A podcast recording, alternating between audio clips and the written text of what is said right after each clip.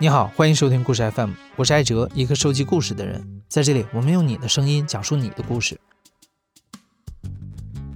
很多故事 FM 的老朋友可能都记得，我们在二零二一年的时候发布过一期非常受欢迎的节目，叫《食品打假人：你吃的食物背后的阴谋》。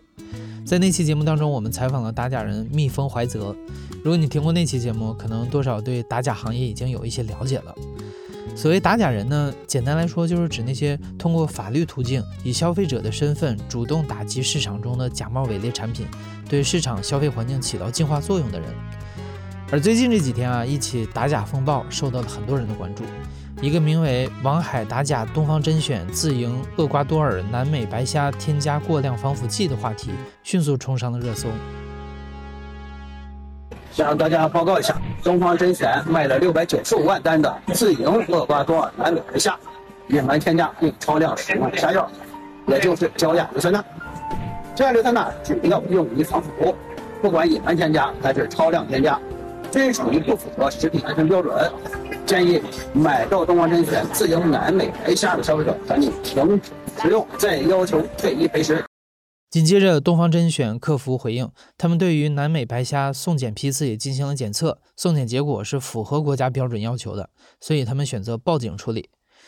这场风波让东方甄选和曝光者王海都陷入了舆论的漩涡当中。事情到目前为止还存在着很多的争议，也没有确切的结果。但是这件事儿却在一定程度上引起了大家对于职业打假人以及直播带货维权的广泛关注。也有很多人好奇，这次打假事件的主人公之一王海到底是谁？实际上，王海在打假界有着非常重要的地位。他从1995年就参与到了打击假冒伪劣产品和帮助消费者维权的行动中。与蜜蜂怀泽不同的是，王海涉猎的领域更多，打假过的线上和线下商品数不胜数，其中不乏一些像索尼、耐克这样的大品牌。也曾经和很多粉丝过千万的带货大网红正面交过锋，很多人称王海是中国打假第一人。而有关东方甄选的这场打假风暴，只是众多食品安全问题和假冒伪劣问题的冰山一角，在这背后隐藏着很多扑朔迷离的、有待浮出水面的黑幕。所以，我们有幸找王海聊了聊他的打假往事。我是王海，生于一九七三年，算是一个叫。打假志愿者吧，那么从事这个消费者维权呀，以及揭露各种欺诈行为啊、打假呀，已经有二十八个年头了。呃，当时是在念这个叫，他叫函授，就是在自学法律。当时是因为家里边，因为工厂可能会有一些纠纷啊，有一些诉讼啊，就对这个法律这个业务感兴趣，觉得应该学习一下，以以后万一有纠纷啊，不会太吃亏。一九九五年，当时是我是陪一个亲戚到北京来考中戏，交道口当时有一个书店，我没事就在那儿闲逛。有一天就看到了这个何山写的关于消法的起草的前前后后的一本书，那么这里边呢就提到了惩罚性赔偿这个条款。消法是九四年颁布的，应该说消法当时已经实施一年了。那么我对这个条款呢就非常感兴趣，因为我们国家民法的这个赔偿原则呀是损一赔一，就是填平原则。我给你挖了一个坑，我给你填平了就行了。那么这个突然间出现一个惩罚性赔偿，它是假一，这个退一还要赔一，现在是退一赔三，非常好奇，就质疑它的可操作性。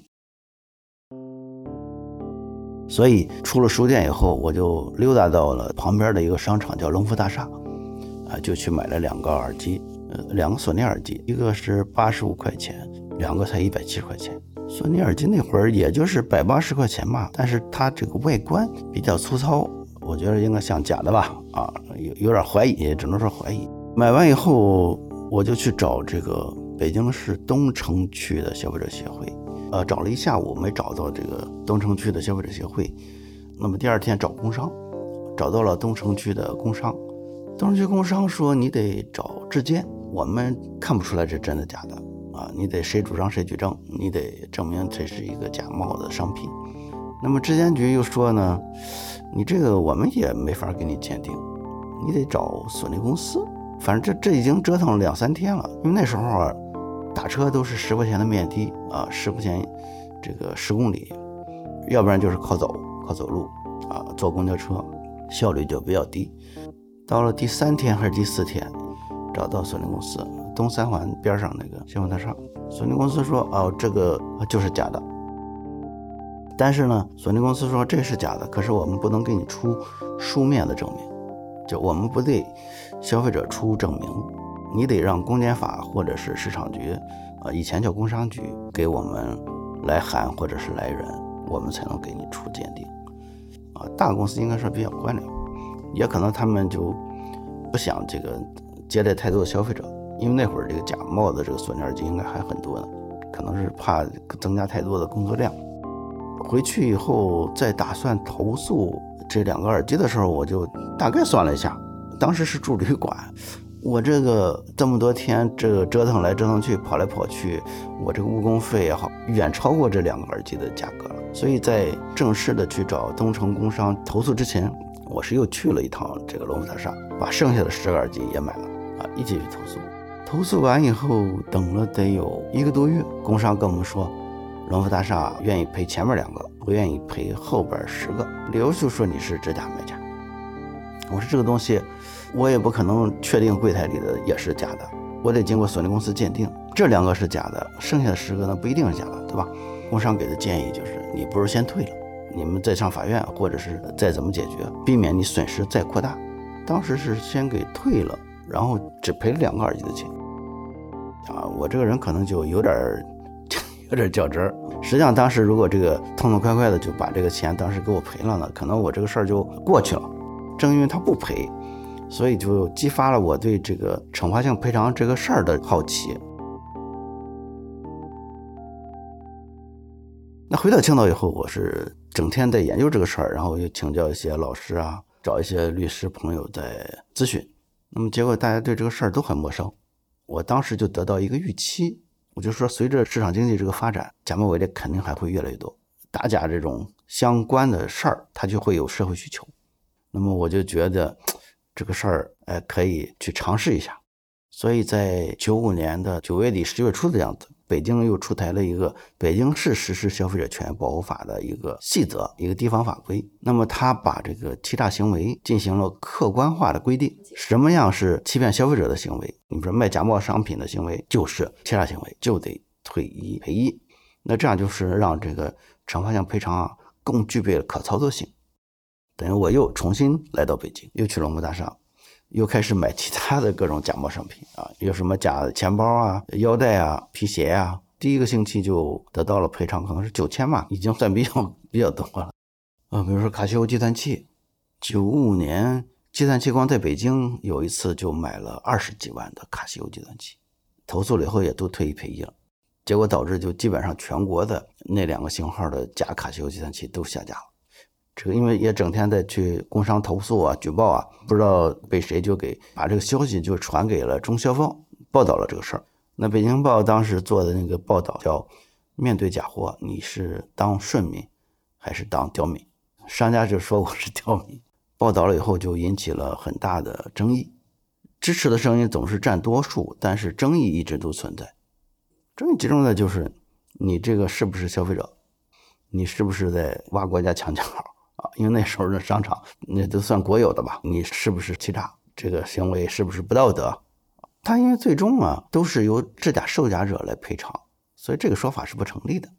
我说我这个事儿做的也是响应这个法律的号召，出台惩罚性赔偿这样一个制度，就是为了通过利益驱动，让消费者拿起法律武器，同这个假冒伪劣做斗争。怎么反倒卖假货没有争议啊？怎么打假成了有争议了？到现在争议都不断，我觉得不能理解。还有一种说法呢，都是些国有商场，你怎么不去打那小商小贩？那我就说，你小商小贩他没有什么欺骗性啊。那个耐克的袜子就是一块钱，真耐克也不会卖一块钱，他对消费者并不构成欺骗。当时有记者跟我们一起暗访嘛，龙门大厦这个售货员都认识我了。当时是我跟中国消费者报要买另外一个假货，柜台里边就放着那个简报。把那个报纸我的照片那块剪下来，就在柜台里边下边压着呢，然后把我这个人给圈出来。去了以后，就会有值班经理过来跟他们耳语，大概就是意思，就是这个人东西不要卖给他。所以在当时我就拍照就戴一个墨镜，减少这个商场对我的这个这个叫什么注意。商场有个口号叫“防防火防盗防王海”啊，对。一九九五年，王海打假假冒索尼耳机的这件事儿，可以说是开创了我国公民维权的先河。而正如王海所说，他是一个很较真儿的人。这件事只能是为王海的打假事业撕开了一个小口子，他一定要继续较真下去。从那之后，王海建立反欺诈网站，参与公安部保护知识产权专项行动，向人大提交过促进打假合法化的建议，也在一九九六年成立了专门的打假公司。二零一一年，王海揭露了耐克鞋广告虚假宣传的问题，成功获得了赔偿四百万元，让他的职业打假人的名声更上了一层楼。这些年啊，王海和他的团队的打假维权行为涉足了衣食住行各个行业，这其中让他印象非常深刻的有一起医疗诈骗事件。时间回到一九九八年，王海的团队在调查一宗假药案的时候，顺藤摸瓜发现了莆田系的隐匿医疗帝国。这让王海看到了更多公民维权方面存在的问题。我们因为九六年就成立了公司，也在帮消费者维权，也在帮企业去查这个造假污点。当时专门雇了一帮调查员，当时我们最高峰的时候有大概三百多个调查员就兼职了。这在打假过程当中发现了，是谁发现的我还真没有印象了。很意外的就发现了莆田系的这种医疗诈骗行为。我们当时九七年、九八年在南京、长沙、合肥、武汉、北京，大概有五六个城市吧，打一个假药叫林必治。实际上这个药呢，它是佛派酸，应该是治胃炎的药吧？啊，因为它也是一个广谱的一个消炎药，而且它还真能治性病。但是它佛派酸是几分钱啊一粒儿，去医院开一包可能才几毛钱吧。虚构了一个假洋鬼子的身份，叫林必治，那他就卖三十五一盒，三十五才几片儿。那么这个药呢，就全国的药店，我们基本上都打完了，买了以后举报索赔。药店打完了以后呢，药店的人告诉我们说：“哎，这个药现在有药店都不卖了，但是医院还有，你可以去医院开一点。”五个人，我们当时是在长沙，当时是我们还有记者，大概五个人嘛，去了这个叫皮肤病防治中心还是研究所检查，每个人都是同样都是尿道炎啊，每个人都是什么性病嘛。把我们几个人吓一跳，吓一跳，马上到长沙的湘雅医院去复检，啊，复查就都没问题。我们进行了调查，发现这些个医院都是一些莆田人开的。我们走访了有每个城市可能走访有四五家，大概有个二三十家医院啊，我们都调查，确信每个莆田系的这个医院都是没病可以看成有病，小病大治，没病也瞎治，这种现象很普遍。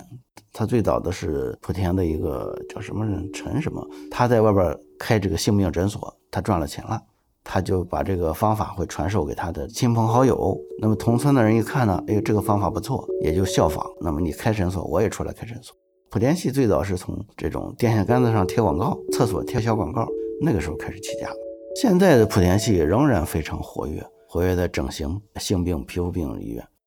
我们就向这个卫生部、总后卫生部。啊，军区的卫生部进行了举报，卫生部和总后卫生部就联合下文进行整顿。当时还把这个莆田系的有一个叫张国团吧，啊，给通缉了。莆田系它是一个什么四大家族嘛，詹家是算一家。我们报案以后，警察也派了卧底去，啊，做了诊断，警察也都是得了性病，警察介入就把这个一窝端了。我们有内线，莆田系内部的。有一些工作人员正义感驱使嘛，他也跟我们爆料，他们内线跟我们说啊，最近他们正在开会呢，先生五百万是找这个澳门杀手来杀我，没人接单。到现在为止，最困难都是地方保护，监管部门渎职。当时莆田系基本上把卫生系统都买通了，这个就导致很多这个查莆田系的时候都在放水。那我们就还得发起相关的行政诉讼或者相关的渎职的举报，这个查处结果往往就是不了了之，都是改头换面或者换个马甲、换个名字、换个身份，可能还在继续营业。到现在，莆田系的医院仍然是民营医院的主流吧。现在很多地方出台了不受理这个打假消费者的这种投诉的地方的这种政策，他们就认为说你打假浪费了行政资源和司法资源。但是呢，这逻辑上又不成立的。嗯，这这就跟抓小偷一样，我把小偷打包好了，给你送到派出所，这是不是节约警力？它的本质是在节约行政资源、节约司法资源。哎，但是呢，因为触及到了这些个监管部门的这些个个人的这种切身利益，原来我喝喝茶呀、看看报啊、玩玩游戏啊，这一天就过了。像你消费者来投诉，我是不是得去办、得调查？所以他就不高兴了。那么还有的，你打了假烟假酒啊，比如说，那么本来我是一个，比如说市场所的所长，那我这个辖区的这个卖假烟假酒的，是不是过年过节给我送点购物卡什么的，灰色收入？你哐哐都给人打了，我说灰色收入哪去了？消费者维权一直都是非常，呃，应该说都非常困难啊。以前我们的说法是为了追回一只鸡，你要杀掉一头牛。你现在如果我要维权，我要去要一千块钱的话，请律师最少得花个五六千吧，打这官司可能一年半载，甚至一年两年，你最后法官不会支持你的律师费的，那么最终就会得不偿失。我们每年基本上都在提这个。呃，完善修改这个消法的建议，所以从两千年开始，我们就在提这个立法建议。那么建议给消费者维权设定一个起步价，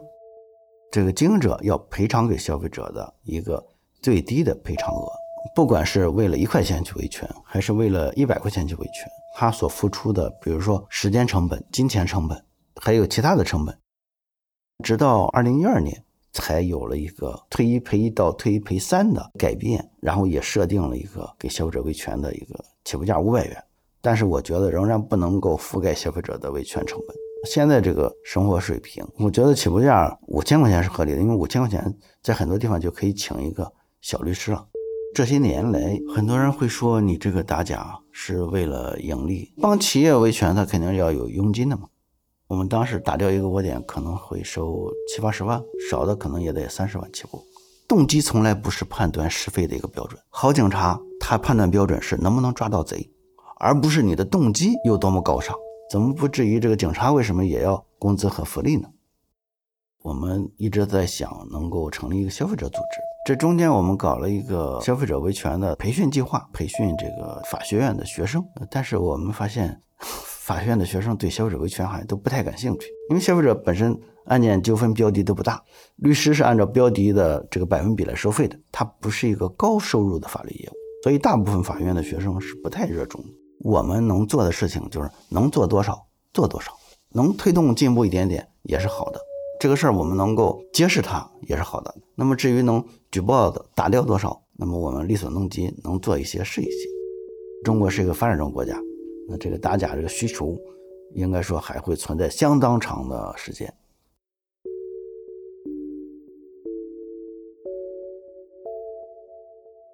后来，在将近三十年间，王海经历了从普通消费者到积极维权的消费者，再到拥有专业团队的职业打假人的切换。而与此同时，正如大家都能感觉到的，中国的消费重心也不知不觉从看得见、摸得着的线下实体，转移到了脱实向虚的线上网络。随着直播带货的兴起，产品销售逐渐打破了地域限制，产品质量、非法添加以及虚假宣传等问题变得更加无孔不入。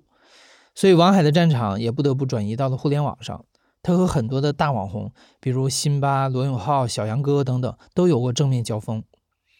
而直播带货的打假其实有一个很利于王海团队的特点，那就是更容易找到受害的消费者。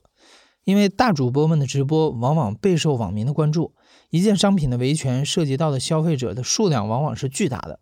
只要王海他们发一条微博，就会找到很多愿意向他们爆料的消费者。但是直播带货这种新颖的销售模式啊，也让打假面临了一些新的挑战。这些年来，不停的会有消费者给我们提供各种各样的线索啊，应该是在疫情期间，这种直播带货的问题投诉就多了，让我们发现这个直播带货是假冒伪劣泛滥的一个重灾区。要想打击这个直播带货当中的欺诈行为，对我们来说太简单了。低级错误就是各种各样的欺诈行为都会出现。现在直播带货这个佣金啊，呃，一般的是百分之二十、百分之三十的样子。那么高的可能百分之五十，就是说你消费者买到的一百块钱的东西，可能有一半或者百分之二十或者百分之三十是给了直播带货公司了。基本上只要是带货佣金高的商品都会有问题，或者是直播带货的这个话术总会有问题的。八块八八上架，嘿，都要有。超市花九块九，九块九折。直播间，二零二二年最后一场，你们不可能买得到了。五十单一百六十九，我们没有，我们都没有这个链接，跟你说。很多人想要，我们都没有交流。直播间它会有非常多的套路，比如说你可以抽奖啊，比如说价格欺诈，我说这个东西原来是九十九块钱，今天就卖九块九。还有呢，就是说它会有各种各样的所谓的多买优惠大礼包，让消费者误以为可以买到更好的东西、更便宜的东西，实际上都是虚假广告的范围。但是因为监管不到位，他就可以肆无忌惮的对消费者进行坑蒙拐骗。职业打假的价值呢，是它可以让欺诈行为被惩罚，不可避免。我们这两年这个工作重点主要是打击食品药品还有保健品、化妆品这些个非法添加。你像最近这个大的案件，一个是叫“康威一百”能量咖啡的案件，案值三个多亿。这个是女主播在直播间打擦边球，弄得比较穿着比较暴露什么的啊。她就是在直播间里宣传的就是这个，她的卖点就是壮阳嘛，壮阳咖啡嘛。把它带上，晚上的时候你就不会尴尬了，你就可以了，你知道吗？你就会找回自信了，你就会不一样了，你懂吗？我们专门有人就是对于销售量比较大的减肥呀、壮阳类的食品，我们都会进行这个关注。一般来说，TOP 十我们都会去买来检测，它添加这个纳菲类物质，纳菲就是壮阳嘛。食品加药呢，就是有毒有害了。我们也发现了很多的其他的主播，你像辛巴是快手的一个主播，有八九千万的粉丝。二零一九年，当时是看到新闻，就是说报道这个辛巴在什么开了演唱会啊，演唱会还卖了一个亿的货。当时是消费者反馈在他们直播间买的燕窝，可能不是燕窝，我们当时就转发了一下，转发一下，结果有很多消费者给我们爆料，就说他们也买到了这个燕窝。哎，我们工作人员就去送检，那么结果检测出来是含糖量是百分之五啊，还是多少？没有燕窝成分，唾液酸嘛，那就是糖水嘛。我也会生产这个燕窝，它是加了那海藻酸钠，塑形以后啊，它也是凝胶状，它跟那个燕窝的那个口感啊、呃质感啊，基本上一模一样，一般消费者分不出来。鉴定了以后，我们就举报了，帮助消费者维权。后来辛巴是主动赔偿了给消费者，所以这个事儿我们就不好再往下追了。直播带货它的一个特点，它是叫代发分离，带货的和发货是分离的。我在合肥带货，但是发货的可能在北京，甚至大部分发货在哪儿他也不知道。那么这个供应商的质量、产品的质量，它不在主播的控制范围。选品的时候，那么供应商可能会给你最好的商品，甚至专门给你生产一批商品让你去送检，但这没有意义，最终还要看给你发的是什么样的货。他这个作为直播间经营者，他为什么应该首先承担责任？是因为他们这些个大主播是消费者做出购买决定的关键因素。现在的司法解释已经很确定了，因为虚假宣传给消费者造成损害的，那么消费者可以直接向这个直播间经营者要求赔偿，主播也得承担连带赔偿责任。他们是直播活动当中赚的最多的，是掌握定价权的，选哪个品，不选哪个品。比如说，我要收百分之五十的佣金，还是收百分之三十的佣金，这是他们说了算。你那么高的带货的佣金，你还想让你的商品质量又非常好，这不现实。现在他们都甩锅给厂家、供货商。我们倒过来看，辛巴算是做的最好的了啊，因为他主动的先行赔付了，赔偿了给消费者以后，他可以再去追偿。但是呢，彩虹星球是一个直播间带货的不呈现的典型。王海在这里提到的彩虹星球是一家儿童健康食材供应电商平台。据他们自己介绍，他们致力于为消费者提供环境友好、对身体安全的产品。除此之外啊，他们还标榜自己是一家社会企业，为解决社会问题而创办，实行自负盈亏的运营模式。在抖音上，彩虹星球拥有超过二百万的粉丝，他的老板经常真诚出镜宣传自己的产品。彩虹星球很快就引起了王海的注意。经过调查，王海发现彩虹星球的销售套路更加花样百出，这其中不少套路都涉及到欺骗消费者和虚假宣传的行为，而这些行为也更加不易觉察。就这样，一场持续了一年多的打假拉锯战开始了。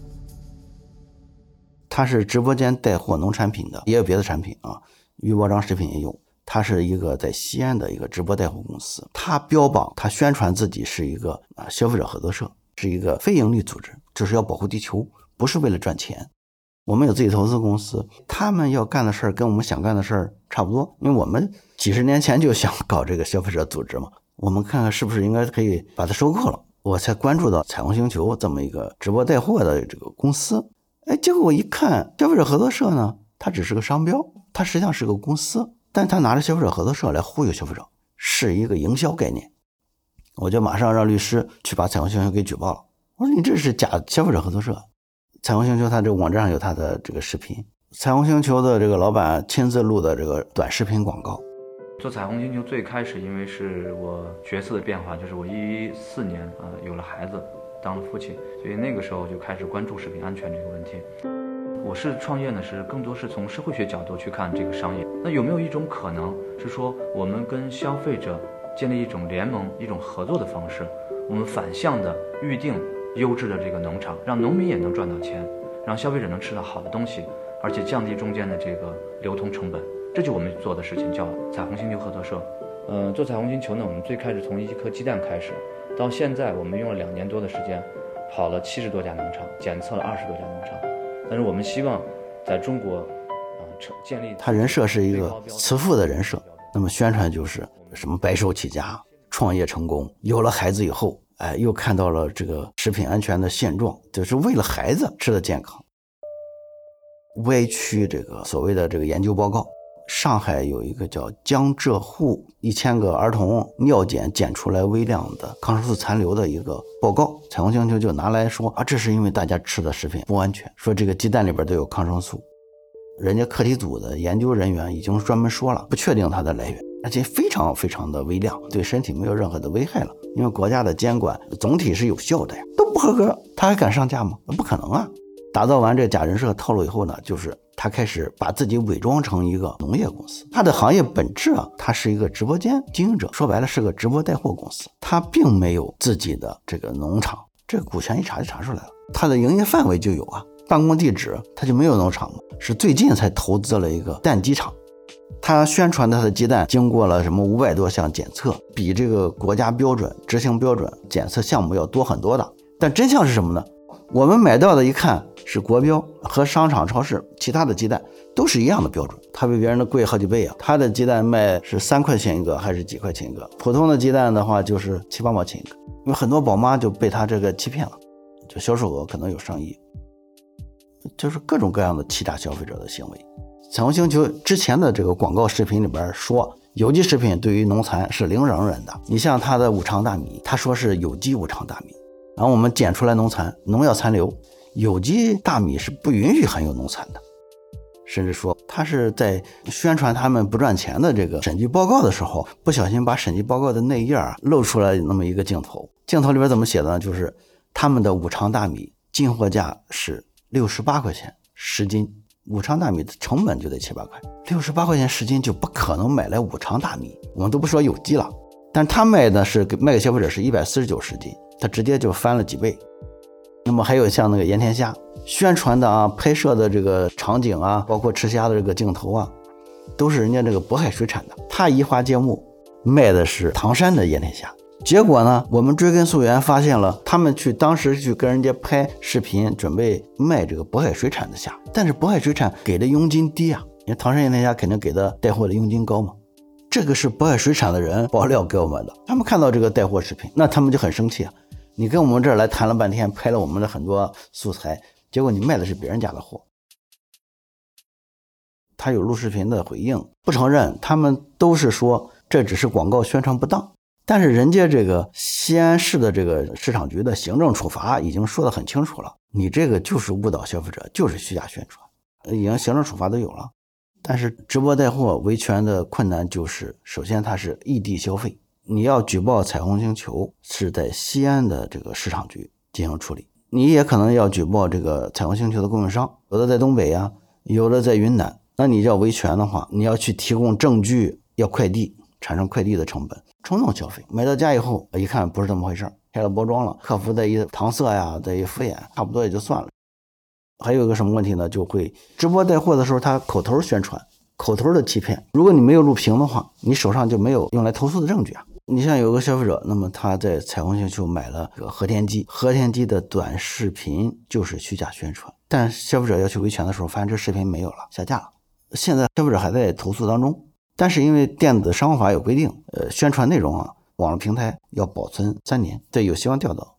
彩虹星球。我们举报了三百多个违法行为，现在才立案了一百一十多个，那么处罚了才涉及的产品是四十七个，这算不上 什么成绩吧？但是他骗的人越来越少了。去年我们没打的时候，他们每每天卖货是八十万到一百五十万，现在是八到十五万，骗的人少了，这就好事儿。我觉得在直播间买货下单的人都是非常天真的，但是天真呢，不是你欺骗我的理由。一个文明社会就应该让人们活得简单，活得天真。那么应该由监管部门来约束作恶，最起码是带货地还有这个发货地的监管部门应该要有这种协同，对每一场直播带货，他们应该进行抽检。实际上没有这预算，现在是一点七亿个市场主体，那么监管部门可能也就几几十万人，去了领导，去了这个行政，能到一线的这个这屈指可数。不管是实体店的打假，还是这种电商的打假，仅靠监管部门肯定不行的。那么社会共治，目前来看是唯一出路，因为随着社会的进步，人们的认知它也会逐渐进步，对于是非善恶的一个判断标准，它一定也是要趋同的。因为这个人类社会和这个动物世界不一样，人类社会运行的底层逻辑是互相取悦。你要是偷抢和骗，你得不到他人的肯定。当每一个人都逐渐认识到成功没有捷径，只有这个不偷不抢不骗，踏踏实实的，那才是最大的是和善。未来啊，它一定会越来越好。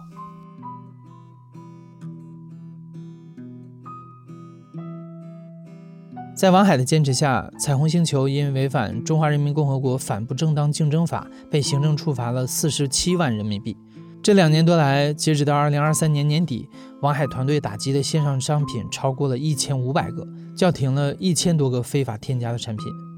但是实际上啊，很多打假事件的拉锯战并没有结束，打假彩虹星球的事件就是其中之一。对于王海打假的争议，一直也是存在的。比如彩虹星球也曾经质疑王海他们的举证是否严谨真实，以及他们打假的初衷是否是为了钱等等，这其中可能涉及到很多我们并不能完全讲清楚的问题。但是在我们跟王海聊天的过程中，他很坚持地认为，只有积极曝光打假售假行为，让对于这些问题的惩罚变得不可避免，才能有效约束作恶，让消费者获得最大的权益。而对于王海他们来说，赚钱是手段，打假是目的。在采访中，王海说了一句让人印象非常深刻的话：“